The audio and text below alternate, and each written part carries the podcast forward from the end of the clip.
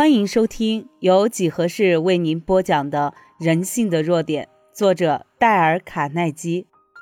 联想，记忆力良好的秘诀。前两项有关记忆的法则已经谈得很多了，下面要谈的第三项法则——联想，也是记忆力所不可或缺的要素。事实上，它等于是对记忆力本身的解释。詹姆斯教授很明智地指出。我们的头脑基本上是一台联想机器。假设我先沉默一会儿，然后以命令的口气说道：“记住，回想下去。”你的记忆器官是否会服从这个命令，并能回想起你过去经历过的某种肯定的形象？当然不会，他会当场愣住，茫然不知所措，并且问道：“你希望我记住什么事情呀？”简单的说。要使它发生作用，需要一点指示。也就是说，如果我说记住你的出生日期，或是回想你早餐吃了些什么东西，或是想一想音符的顺序，那么你的记忆器官将会立即产生我所要求的结果。这种提示会将很多可能性集中于特别一点上，而且如果你进一步去探索。这个是如何发生的话，你会立刻察觉到，这种提示与你回忆起来的事物有某种相近的关联。我的出生日期，这句话与某个特定的数字、月份与年份有根深蒂固。今天的早餐，这句话立刻切断你所有的记忆路径，而只留下一些回忆路径。事实上，联想的法则左右了我们一系列思想，而且。绝不会受到情感的妨碍。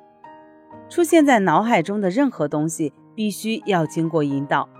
在被引导进入脑海之后，它会立即和原来已经在脑海中的某项事物结合起来。不论你所回忆的或是所想的，都是相同的道理。经受过教育的记忆力，还需依赖有组织的连接系统发挥作用。而其精华则仰赖它们的两项特点：第一，连接的持久性；第二，它们的数字。因此，良好的记忆力的秘诀就是和我们所欲记忆各项事实达成变化多端的连接。但是，除了尽量多想这些事实之外，这种和事实组成的连接又是什么呢？简单来说，在两个有相同外在经验的人当中。那个对他经验想的最多，并把他们彼此编织成最有系统关系的人，将是拥有最佳记忆力的人。如何把你的事实联想在一起，好极了。但是我们又如何着手把事实彼此编织成一种最有系统关系呢？答案是这样的：找出他们的意思，对他们进行仔细思考。只要你能对任何新的事物提出质问或者回答下面这些问题，将可协助你把这项新的事实与其他事实编织成一种有系统的关系。为什么会这样？是怎么造成这样子的？是什么时候变成这样子的？是在什么地方造成这样子的？是谁这样说的？例如，如果我们所要记忆的是一个陌生人的名字，而且那是一个很普通的名字。我们也许可以把他和某一位名字相同的朋友联想在一起。从另一方面来说，如果我们要记忆的是一个很罕见的名字，我们也可以借机提出疑问。这通常会促使这位陌生人谈起他自己的姓名。例如，我在撰写本章时，有人介绍我和一位索特太太认识。我请他告诉我这个姓氏是怎么写的。并表示他这个姓很罕见。他回答说：“是的，这个姓很少见，这是个希腊字，意思是救世主。”然后他告诉我，他先生的祖辈来自雅典，而且有很多亲戚曾在希腊政府担任高级官员。我发现要让人们谈起他的姓名很容易，而这样做能为我把他们的姓名记住提供了很大的帮助。注意观察陌生人的外表，注意他的头发以及眼睛的颜色，看清楚他的五官，注意他的穿着，听听他谈话的语气，对他的外表及个性获得一份清楚深刻而生动的印象，并把这份印象和他的姓名联想在一起。下一次，当这些深刻的印象回到你脑海当中时，他们将协助你记起对方的姓名。你不是也有过这种经验吗？你和某人已经见过两次或三次了，但你却发现，虽然你记得他是干什么的，但是记不起他的姓名。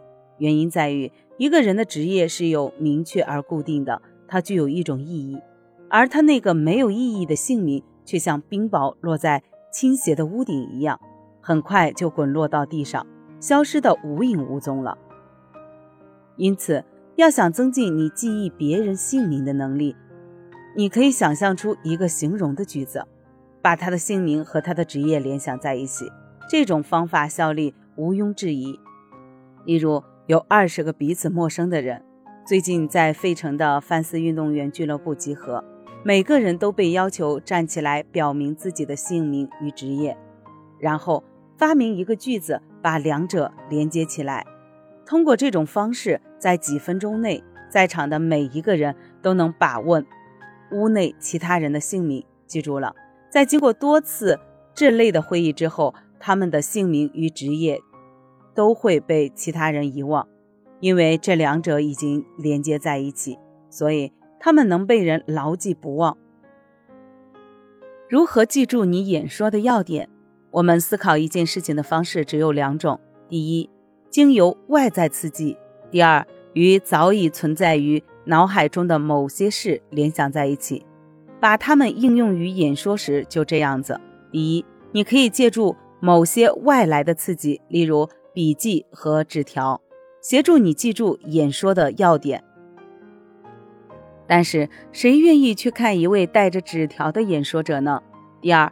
你可以把你的演说要点和早已存在于脑海中的某些事情联想起来，而且这些要点应该以合理的次序安排，使第一项要点必然引你走向第二点，然后由第二点走向第三点，就像一间房间的大门必然能通往另一个房间那般自然。这听起来似乎很简单，但实施起来可并不容易，特别是一些初学者。他们的思考能力是抵抗不住恐惧感的。不过，有一个能把你的要点连接在一起的方法，十分容易，而且很快就会发生效果，万无一失。这个方法就是编造一句无意义的句子。说明如下：假设你希望谈论一连串的主题，而这个主题彼此间不连贯，因此很难记住。例如。牛、雪茄、拿破仑、房子、宗教。我们看看能否利用下面这句可笑的句子把它们串联起来。老牛抽着一根雪茄，用脚把拿破仑抵住。房子被宗教教徒烧成大火。现在，请用你的手遮住上面的句子，然后回答下面这个问题：上面所说的第三项要点是什么？第五点呢？第四点呢？第一点呢？这个方法有效吗？确实有效。你既然想增进你的记忆力，赶快采用它。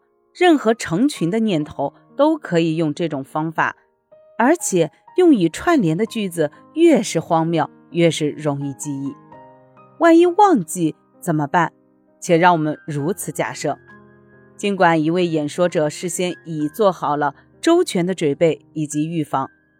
但他在向教堂的一群教友发表演说中途，突然发现自己的脑中一片空白，突然发现自己完全静止，茫然地望着他的听众，无法继续说下去，很可怕的一种情况。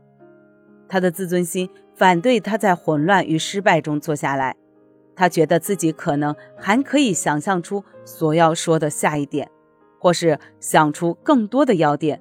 只要给他十秒或十五秒，但已经是很严重的事了。应该怎么办呢？有位著名的美国参议员最近遇到了这样的情况，他立刻问听众：“他说话的声音够不够大？最后几排的听众是否能听见他的声音？”他早就知道自己的声音足以令后排的听众听见。其实他不是在征求意见。